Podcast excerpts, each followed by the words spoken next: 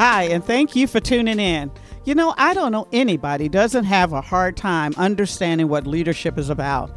It has changed in the 21st century, and because it has changed, you know, there's not a lot of information out there that pulls it all together so that you have the steps you need to be the best leader that you can. Leadership is all about influence, and this podcast is about helping you understand how to influence others and to build the collaborative team that provides you the inclusive, high performing workplace that you are looking for. Whether this is the first job you've had as a leader, whether you're an individual contributor, or you've been in leadership for 30 years, there is something for you on this particular podcast. It's called Remarkable Leadership Lessons, shared by Denise Cooper and her friends. And if you like, you can always go over to my website and pick up other gems that will help you become a remarkable leader. A remarkable leader is one who steps up to living through their values and living through your story. And today we're going to be talking about storytelling and the power of storytelling to propel you into your future, but also how to be a great leader. My guest is Dan Cooley. He is the CEO of Cooley Creative Media. It's a boutique organization in which he works with uh, people who are interested in marketing and he has dozens and dozens of businesses and his job is to help them tell their story in the best possible way. Dan started out he's another one of these who started down the road one way and then took a right turn into something else. But you know at an early age he knew he loved acting and directing and storytelling. And so he sought and act he sought to get into an acting school to try and push this. And at the age of 16 he found the actors playground school of theater. And he had a fabulous run which he's going to tell you about later. I also wanted to ask you this question.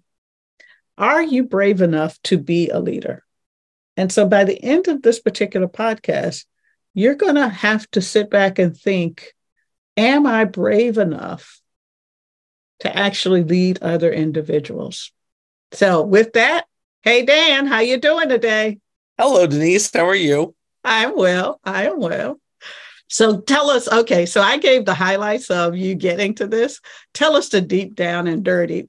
Switching careers, you know, it just led to one to the other. And I think there's this belief that, you know, we we go in and we know exactly what we want to be.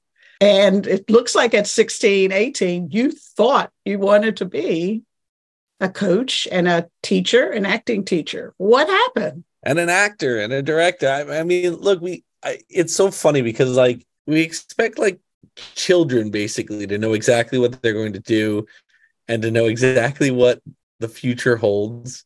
And that's that's a heavy that's a large ask it's a large ask, I think, for anyone, especially in how our society is now built. Um, it's one thing if it was like, you know, look, you're going to go work in this factory mm-hmm. or this shop, and you're gonna, but we live in a different time now, and expecting people to know exactly what they're going to do at a young age, I think, is is a little silly. But we have these dreams, and my dream was to be an actor and be a director and live this kind of bohemian lifestyle I had very big, long, curly hair. You know, this was my passion. And and the truth is, I did that for 16 years. I mean, for a, a huge part of my life, my my main focus was was all things art, all things acting. Um, I ran a, a nonprofit theater company. Shout out to the the New Mystics Theater Company. Um, for a long time, I was part of another theater company that did social issue work, anti-bullying, anti-drug abuse, things like that uh, called the Playground Theater Project. So shout out to them. And that was what I was focused on for a very, very long time. The funniest thing, too, is that my story is not as similar to some others in terms of going from acting to like you know a, a quote unquote real job you know we I, I think a lot of people it's like it's not happening and so they make this mm-hmm. switch I started making the switch, and right as I was doing so, I I landed my first uh, role on a TV show as I was making the transition, and so I suddenly had a decision to make. Do I kind of throw all of my efforts into that? Because once you book something, that's your chance to start gaining momentum, right? Mhm. What I would now know is like a flywheel effect. Uh, Now Mhm. that now that I'm a stodgy businessman, but at the time, you know, that was my choice, and and I was very aware of that. So there was, Mhm. you know, I I, I was very aware that like, okay, I I have a chance now to go one of two paths for a while. In the end, I chose not to go with the art. I think my reasoning there was just I think a lot of it was practical, maybe something people can relate to. I was I was married, kids were on the horizon, so to speak. They were a gleam in our eyes. And so there was that side of it. Like, okay, I'm really going to put myself above this next step and I'm going to go after acting and and you know what that entails which is being in the city a lot and really kind of being available all the time and and meeting people and a lot of the stuff business is built on frankly networking and meeting people Mhm. and so there was that side of it but then there was also this other path that I was getting more and more excited about. As you said, you know, I was at the Actors Playground School of Theater and I was focusing on more and more on the marketing of that business and and the behind the scenes, the you know, the back end office side of that business and growing it and I found it fascinating and I was really Mhm. falling in love with it. And so it was a very hard choice. You know, once I uh, again I booked that uh, that gig, it was awesome. I got to, you know, every so often the clip still pops up and I and people are like, "Oh man, is that you?" You know, and I get excited about it. And I would say, as cool as it it sounds so messed up. Uh, so for I I beg forgiveness to all the actors I know, but of all my accomplishments, it it it ranks very low for me overall. Mhm. I'm much more proud of what I did to help build that acting school. I'm much more Mhm. proud about what I did to build my company, Cooley Creative Media. I, I'm I'm more excited about the future and and kind of what it holds. And so yeah, I think I think stories as you uh started to broach into are really important. And I think I've really come to own mine. And I guess that would be the first thing that I would recommend to people is that you need to own your story and you need to sit in it and live in it. You know, my my story is I was a a, a good actor, a better director and teacher, and that it is a big part of my journey. And that in the end, I decided like this is I wanted I want to do something else and I want to go in Mhm. a different direction. And that it's okay to make that decision, to not have a sunk cost mindset when it comes to, you know, like I don't regret any moment I spent in the arts and I don't regret leaving the arts. I think you can only get there if you really kind of own your story and and and decide like, okay, this is this is who I am and what I'm going to do. And I and I'm okay with like I I love myself anyway. Like I'm okay with that. Yeah, and I think that's the toughest thing is for everybody is learning to own their story. And it's two parts, I think, because you work with me and talk and guys, yes, Dan and I work together. What can I tell you? And we're dating. No, we're not. I'm just kidding. Don't tell your We're not wife. dating. We're not dating. I'm kidding. I think it's it, the hard thing is is overcoming the fact that what one person considers amazing, you just think is that's just what I do. Mm. and that owning it has to really be understanding the value that's intrinsic in the things that you do. You don't have to be egotistical about it, but you do have to understand that what you do and how you show up has an impact on others. And what Mm. you consider ordinary is really extraordinary by other people. and and I, I think going off of that, it's like two things can can kind of kill you in, in this, right? It's Mhm. it's overblowing. Like I, I was I was um and I, I obviously won't name, I don't even know the name, so I can't name name names, but I saw someone who was just like, you know, if you saw their profile, it's like they are a guru, a master of social media, of this and that. They've done this and they're huge and they're amazing. And it's like, whoa, this person's amazing. And I look and like this person was 18 years old. And it's like, no, you're not. And that's okay. you know what I mean? Like you might be brilliant. You Yeah. might be a guru, like I, I whatever that means. Like you might be, but like to build the profile, like, well, it's just got to look a certain way. Like that's Mhm. what it felt like. It has to look a certain way. And then by that same token, people kill themselves when they don't own up to what who they are and what they've done. Mhm. Like so many people, I know so many people that have held themselves back because they won't just admit that what they've done is impressive Yeah. and has value. or it's like i don't want to seem cocky over you know what i mean and it's like you're not i slightly recall having that conversation with you potentially Yeah. actually yeah. now that i'm saying it out loud. So there's both those things. It's like society tells us we have to like pomp and circumstance blow up our you know puff out our chests. And society also tells us no you have to be like meek and humble and act like you've been there before. And it's like no there's like there's a there's a middle ground that you Mhm. need you need to own your accomplishments own your journey own your story and be honest with it. like there are people that that like you know you said that like you know I, I was i was in 10 minutes of a tv show and there are people that like in my family or or people i know that are like oh i like like I have a thousand questions about it and i Mhm. don't i'm not gonna be a jerk oh it was just 10 minutes like if you're interested i'll tell you about it that's Mhm. fine but it doesn't at all define me right Mhm. whereas at the same token if i walked around like if on my linkedin profile like in my headline it led with like you know on orange is the new black. It's like well that's not true. You were on it once for a minute. You're fine. It doesn't matter you know what i'm saying? And so it's Yeah. like i think that people get caught up. I think people have a really hard time with storytelling in reality. Yeah. Well, that's, you know, it's interesting because, you know, there's this whole conversation now, particularly about how social media in particular is um, having people to, what's the, you know, what's the difference between a lie and an exaggeration? And is there a difference? But we cut that that line down to where is it at and it's really in the eye of the beholder right you know one person's exaggerated story story the fish tail you know it was three feet long and 200 pounds and whatnot is one person's great story but it's another person looking at them saying that's a big old lie. Mm. and social media i think what you're alluding to is it's it's gotten us to the point where particularly younger people are you know putting on filters and trying to lose weight and on on it all the time. And the downside of social media has taken over in terms of what story that they need to tell and how they need to be you know to feel et cetera et cetera so it when you're working with somebody a client me whoever how do you balance that I have to tell a great story. I have to tell the truth. What is, you know, how do we gin out the truth in a way that's neither blowing their head up and making them look, you know, like the three foot, 500 pound fish, as well as they're not a minnow either. well if anyone compares you to a fish to me.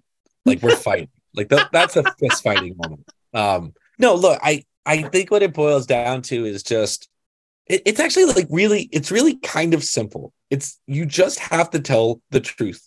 And i get what you're saying where it's like well the truth is in the eye of the beholder or whatever. It's like it is except like some people are spending a thousand dollars to go sit on a private jet on the ground to get photos taken of them in a private jet so they can pretend they were in a private jet and like that's their Mhm. lifestyle and so it's like the line is sure okay maybe it's one of those things where all of a sudden you realize you've stepped over the line and maybe it's like the line's not crazy to find but like there is a line still there i think. Mhm. um i don't know. I think again i think it's just owning i look back and this is everyone does this. I look back on like some of the stuff that i was doing when i first started out. I, I didn't have much just like you know i'm going into boardrooms in suits. Like i don't wear suits. I don't know that i should be in that boardroom. Like i haven't done much and so there's this like there's imposter syndrome on the one side right? And then and i and i think that's where like you know kind of lying or fibbing or blowing it up kind of comes from right? But for Mhm. for most people like at this point my merits are my merits. My value is my value. My knowledge is my knowledge. I know what i'm doing. I don't know everything. And if someone thinks what i'm doing is great great. And if they don't that's okay too and i think that so I, I i guess what i'm saying like if, if the question was like what do you what would you say to someone just starting out like on social media it's like i'm not sure i have the best like strategy for that but if Mhm. you're talking about like most business people, you're talking about people that like like if you're a business owner for the most part, you've gotten to a certain place, right? Or if you're a brand, you and you need social media help or you need market help or storytelling help, you you've gotten to a certain place. And then it's like let's tell that story of the place you are and then let's tell the story of the place you're intending to go. And then just keep it that simple and just keep hitting those points. Here's what I know. Here's where I've been. Here's what I'm doing. And here's where I'm going. Mm-hmm. And then everything else is just set dressing. Like fill in the blanks. Yeah. Yeah. We're just filling in the blanks at that point. And then, of course, as soon as I said I don't know what I would say to someone kind of just starting out, like my brain starts like whirling on it. I think, like, if you were starting a bit, like, all right, I've always made cookies and now I'm starting a cookie, like a bakery. And what do mm-hmm. I do? It's like tell the story of starting a bakery because that's what you're currently doing. Mm-hmm. And tell the story of how good those cookies look and mm-hmm. are and taste. And, and make it that simple. Well, we're an established business. We've been here a long time and we're in an industry that's not exactly exciting. Like, what do we do then? It's like, well, tell the story of your experience and own it. Tell that, you know, mm-hmm. like one of my favorite things working with you was when we got to a place where you started just kind of owning, like, I've been doing this for a long time, even though you're only uh, 28. And and I've been doing this a long time. And here's like, here's my truth, and here's what I know. And I think like the minute you started doing that, what you become, you have to recognize your role all of a sudden. It's like what you become is someone as like is like the guide. What you become is the person that someone else like like earlier on in their career, but still established is going to look to and learn from as like like a veteran of of HR and mm-hmm. a veteran of leadership and a veteran of and that you, what you're going to bring to the table and what's evident in every single post and every single video and every single moment with you is even if like they disagree with you what you're bringing is sound and that's what you bring to the table whereas if you're like for me when i was starting out if i was giving myself advice it would be like own the fact that you don't know everything like like right. that's that was my time to be like i'm this like crazy person that has these ideas and right. some of them might be right and some might be wrong but the ones that are right are like really right mm-hmm. and that's what i'm going to focus on and then if i was giving myself more advice then own the ones that were wrong and explain mm-hmm. what you learned and i think that everyone is so focused on you know the veneer of i'm like the most amazing seasoned veteran there's ever been mm-hmm. or the mm-hmm. veneer of like i'm a wunderkind who is like coming out of nowhere that it's like they they lose track of like that middle. And i think and I, mid- I, think it's also about approachability right? So mm-hmm. th- that's one of the issues with being the ceo or being the leader. Your approachability can go down pretty quick because people think by the fact that you have the title you suddenly are supposed to know everything and no one wants right. to offend you. And certainly they don't want to tell you that. That's the dumbest thing since sliced bread because of these 15 reasons. So they dance around you trying to see how bruised your ego's going to get um, because you're the CEO, right? Especially like in my industry, then it becomes like the thing that's always in my head, the reason that like I've never pivoted and will never pivot to like I'm the expert, like the social mm-hmm. media, like god of whatever. Is like if that's true, like why don't you have five million followers? Like a lot yeah. of these people out there that say that, it's like then why are you sitting there with like a thousand followers? If you're this genius who's cracked the code, then like like why is it not working for you? Yeah, but the answer yeah. is it's not, you know, something that you always told me is it's not the number of people you have, it's do you have the right people following you?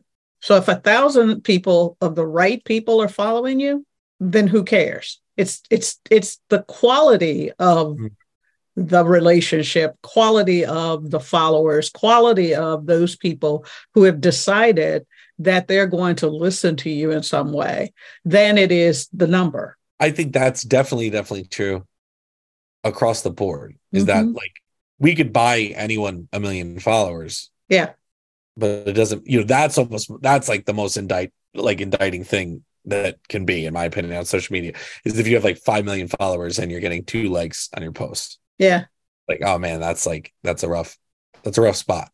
But i think going even further with it like from a especially if you're talking to other business owners in the services space right? Is that mm-hmm.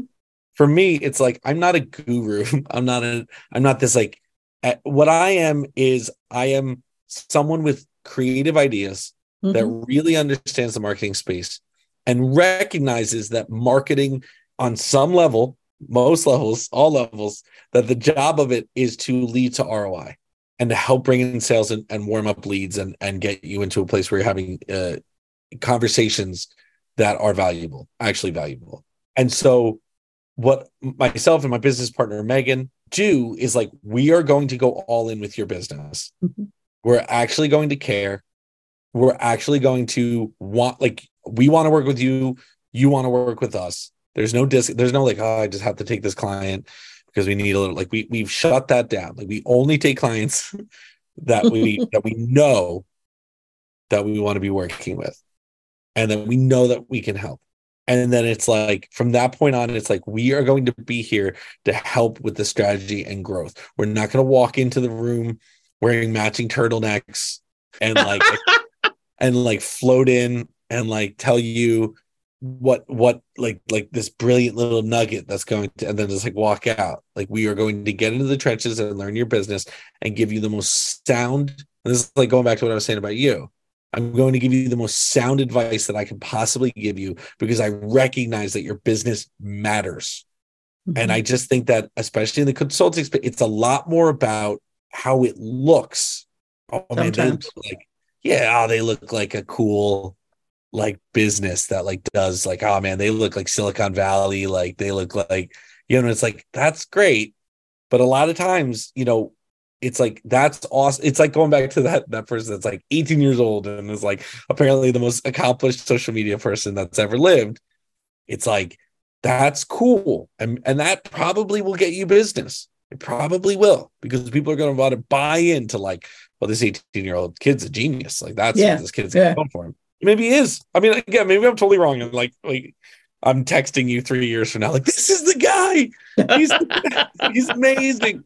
I was wrong but like i think it has to just you just have to have a a story that you are focusing on and you have to help businesses figure out what their story is so that they can connect and build relationships with with potential clients and for, so from like a digital marketing company space like that is what i'm focused on mm-hmm. and that is what i would recommend someone else, like a peer of mine to be focused on mm-hmm. is like the flash is great but like at some point they're going to expect results from you you know? And i spend a lot of time and i've spent a lot of time talking with people who were so bought in like I, this flashy amazing company and there were no results.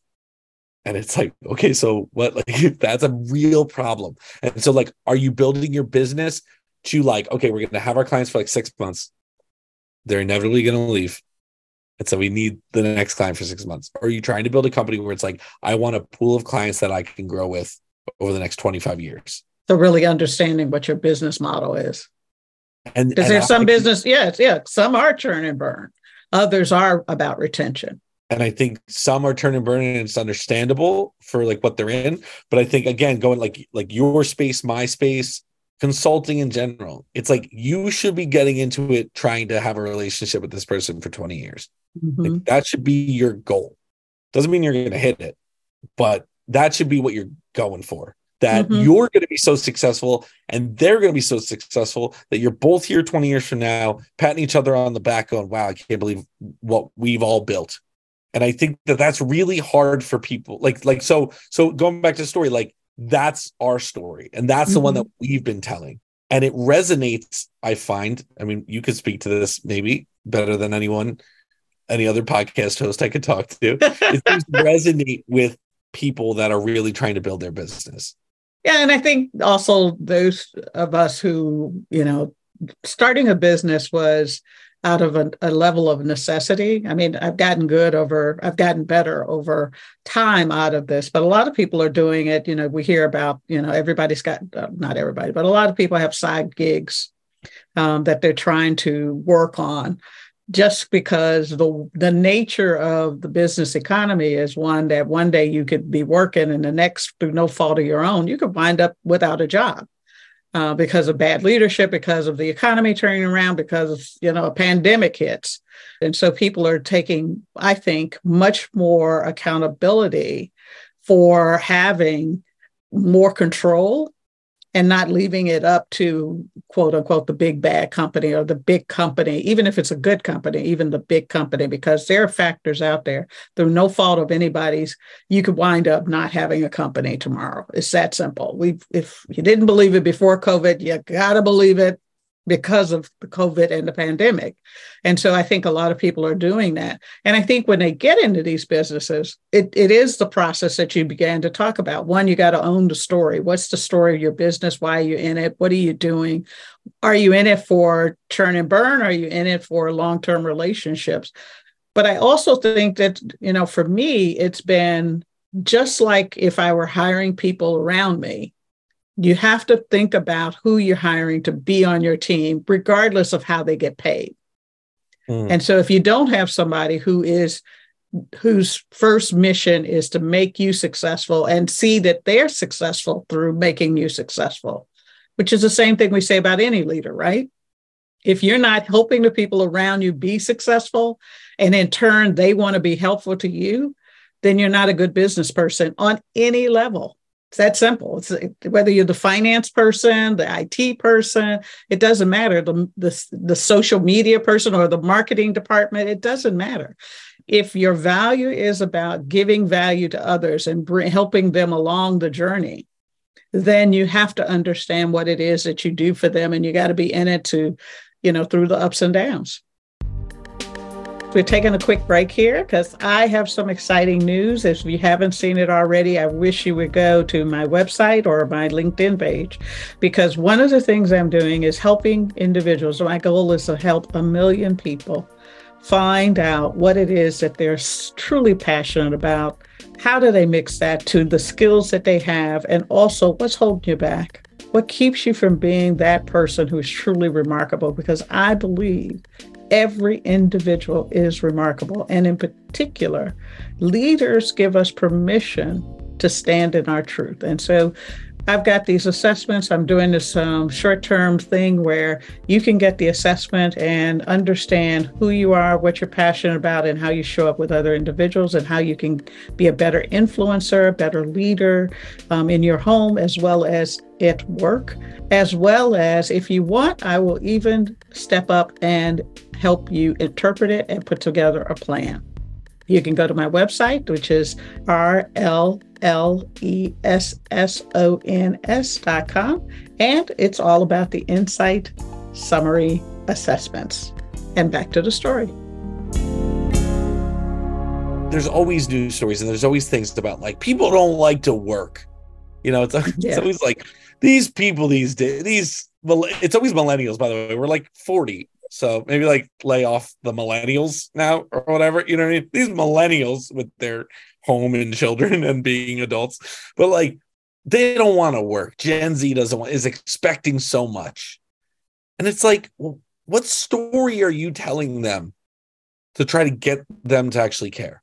Right? Is it is it, hey, I'm going to is and the story doesn't have to be words right? There are businesses where the story is, I'm going to pay you $300,000 a year and I don't care about your life. Like, you know, like I don't care about your own life now. Like right, I'm going to pay right. you an exorbitant amount of money, and then to you, own your life.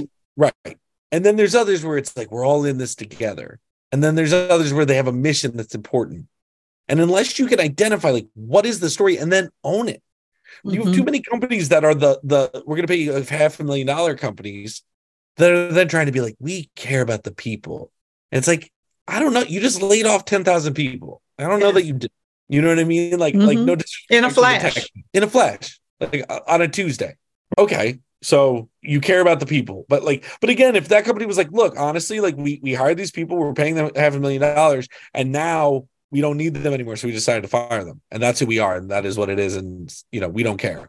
It's like, oh, okay. Well, I don't have to like what you're saying, but at least, at least everything's on the up and up.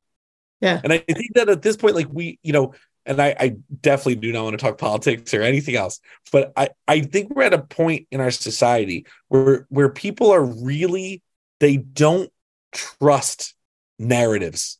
Yeah, I think you're right. And so, like to be like, we're all in this together, and then knowing that you can lay that per like that, like we're all in this together worked when GE used to be G, like pre Jack Welch GE. Mm-hmm. Mm-hmm. That worked hey, you're gonna have this job for 38 more years, and then I'm mm-hmm. gonna give you a watch and a pension. Like, oh, cool.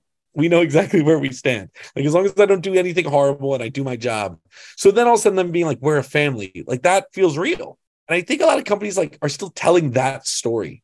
Mm-hmm. And it's like, oh, what? Like, are you? What are you doing? Are you like profit sharing, and they are guaranteed their job until they retire, and they're going to get a pet? Oh no, none of that. Like, it's like, okay, well then that's a problem, right? You have to own what the actual story is. Yeah, right? you're not a family, you're a team. That's different. Yeah, or group like like a group of experts come together because those those come and go.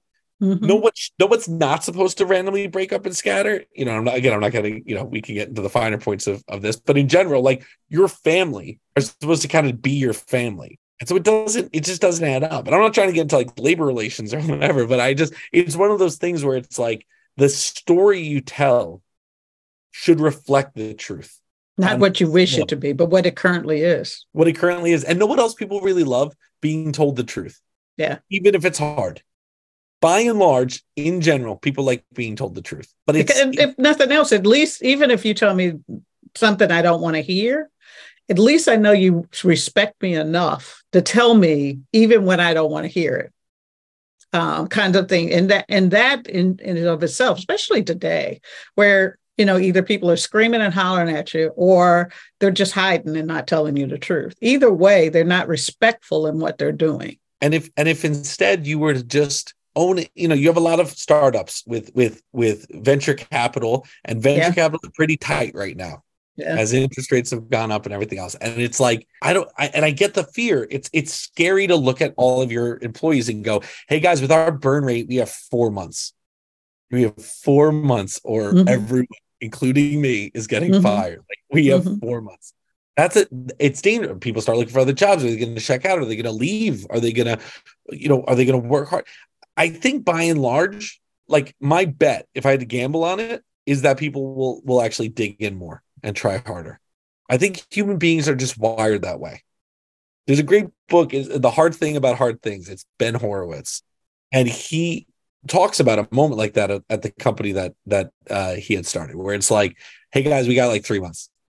if we don't all dig in and pivot hard, we got three months." You know, and and everyone dug in. And and if you can't dig in, I understand. You yeah. can go like I'll give you severance, like you can go. I, but but everyone, if you leave this meeting still a part of this this company, you need to like work your butt off to help yeah. us survive and to get into it. It's funny you say that because it brought up. Um, I used to work for Budget Rent a Car before I got into the big conglomerate now. I think Hertz owns it, and Hertz owns almost all the renter cars. And it was pre 9 11, and we were doing well. And then 9 11 hit. And the thing about rent a car is, is you have to keep butts in the seat. It's that simple. That's how you make your money. Those seat, those those tires have to keep rolling with a body in it that's paying, kind of thing. Well, it dried up. And I remember after, you know, it was at 9 11, and then a couple weeks later, the CEO and uh, coming to everybody saying, guys, we have got to, you know, in fact, it was like the third day afterwards. We've got to get people home, which is what we did. It was it was one of the most magnificent moments in my life, and truly a testament to leader leadership in and of itself. We got everyone home who was stranded we set up we spent days you know 24 hours. Hey where are you at? You're in virginia. Well i've got a car going to you know miami. And then we had to sell all the cars and we absolutely hit the thing. But i remember the ceo saying we have to crank down if we're going to survive. And we knew we were going into bankruptcy because that's what we had to do at that particular time. And the day that we were on the last leg of that another company Cendant came in and bought us out and the mood in the company was so palpable of sadness because nobody wanted to work for Cendant. we had created this moment where we did the impossible. And mm-hmm. we we saved this little company and uh, we were going to move on and it's one of the best leadership moments and it when you were talking about the story of tell the truth people will rally give them the the option of making a decision. Treat them like adults. Let them make a decision on what's best for them. And do they trust you? Because mm-hmm. the ones who leave don't trust you. And if you've got a mass exit, it's because nobody trusts you as a leader. First of all, it's a really cool story of everyone pulling together like that. And I think in my what I love, what I still love about the arts, about like a, a good play putting a play together or putting a, a, short or long, you know, independent film together or whatever is like everyone has to come together. Yeah. And a, a lot of times they don't, and you can feel it and you can see it. Mhm. But when they do, it's you you use a perfect word, it's palpable. It's magic. It's Mhm. something special. And I think that th- that is the power of story, right? It's like, okay, that story had an unhappy ending, unfortunately. But look at the impact it had on you and look at the Mhm. direction it pushed you in life. And every one of those employees that either stayed or left, depending on how they felt, right? And what they Mhm. took with it. And how many of them are now business owners and CEOs and, Yep. and C-suite That's exactly right. And how and what are they bringing now to their organizations? Mhm. And so I think that I think we like we went through a really weird time. You know, I'm not gonna act like I I experienced it firsthand, but we went through a really weird time of of like how businesses were viewed and like what the story was, Mhm. you know, and and like going all the way back to like the Gordon Gekkos and Greed is Good and Mhm. you know what a Glengarry Glen will always be closing and just like this like this mentality of like just do whatever you got to do and like get the job done and like Right. leave leave your problems at the door and it's funny. It's like when you experience that now it feels archaic. It feels archaic. And the versions of it the prettied up versions of it are starting to feel i think that's the thing the pandemic did from a, a labor Mhm. standpoint. It just feels fake. It's like don't lie. Like don't we all know what it's like when we meet bosses that are living by the values of the company. Or And their own set of values, and their values are in line with humanity. right. But even like even taking like the broader humanity out of it like literally just okay you got into the company and when you heard the set of values you were like okay those are values i can live by in this as a citizen mm-hmm. of this organization. And then you start meeting people that don't live up to that that are higher up. That's like a killer right so now we're talking about like there's the story the marketing story like outward but then there's that like inward story you have Yeah. a lot of companies that are hard time bringing in new people and uh, retaining new people and all this stuff and the narrative is just like well they were getting all this stimulus from the government well they were it's like i if i was in the if i was the ceo of an organization that was like having a hard time retaining people like you better be looking at what your culture looks like and what your Mhm. story is and is Mhm. everyone in line especially the higher ups Mhm. I've had the pleasure of working with with CEOs and you know heads of HR and heads of sales and heads of marketing who really own up and believe in the values that are put out there. Mhm. And it is refreshing. And the fact that it's refreshing is the problem. instead of it being ordinary, right? Like instead of it being like, of course, why wouldn't they live Yeah. the, the fact that it's like, wow, you really believe all this. Like that says where we're at. wow. I can't believe you actually that's amazing. You're you really believe in all of this. And Megan and I have as we've been building now like shifting to like my journey as a CEO and and trying to build a company, it's like it trying to instill that culture from jump can feel disingenuous. Like, hey, we're gonna have this culture, but also like, you know, most most of you are subcontractors and and you know, I, I, we're just still building and trying to figure it out. And like, oh yeah, right, I for, we forgot like this very obvious thing that we need to do. And so, what we decided to do very early on was like own that internally. Yeah. Hey, you know, feedback from employee. Oh God, I didn't even think of that. Like instead of like, thank you, I will bring it under advisement and try to know what I mean? And then You're like, passing oh, it off wow. to HR, right? Hey, take care of this.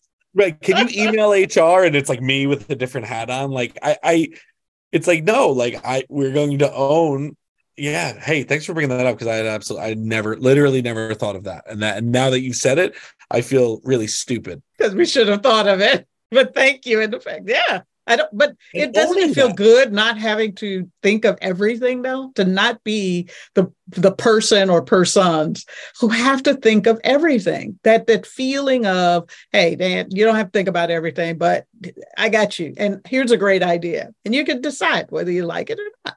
That's a great feeling to be on a in a company where people can take feedback like that. but we're, we're right and where my mind immediately goes is like that is how is the effect on that person because some people might be like, it's crazy you didn't think of that. Like, this is, I, I hate this. Right. And it's like, okay, like, then we're probably not right for you right now. But I, I would argue that to have, to have someone like look at you and go, I own this company, my name's on this company, right? Which I didn't want to do, by the way. I, I sort of hate that as Cooley Creative Media. I'm, I'm being sincere. But like, okay, my name's on this company. You brought this up to me. I never thought about it. Thank you so much for making the thing I really care about that much better. Thank you, really. And you're going to see it happen. And I'm going to write an email to everybody and let them all know.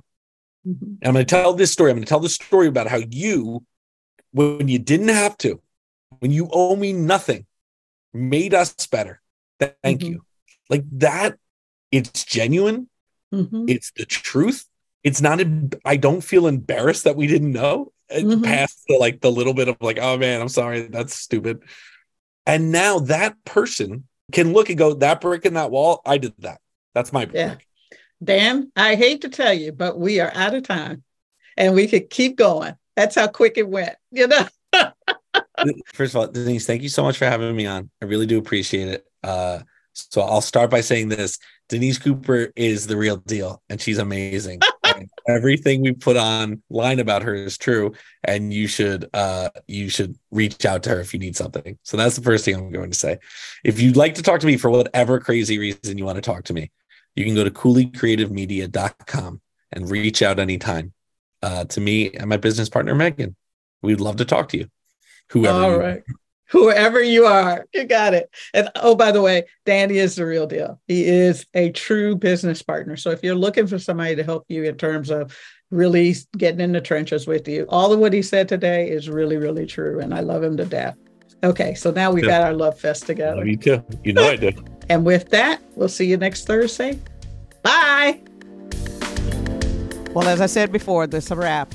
Hey, thank you so much for following me. And if you really, really want to make things better and help me get the word out, please go like this wherever you're listening to your podcast. Follow me on LinkedIn, Instagram, and Twitter. All of that's in the show notes. And for doing that, go to my website and click on the uh, network, and you'll be able to get some free gifts that will help you figure out how to be the best leader that you can be.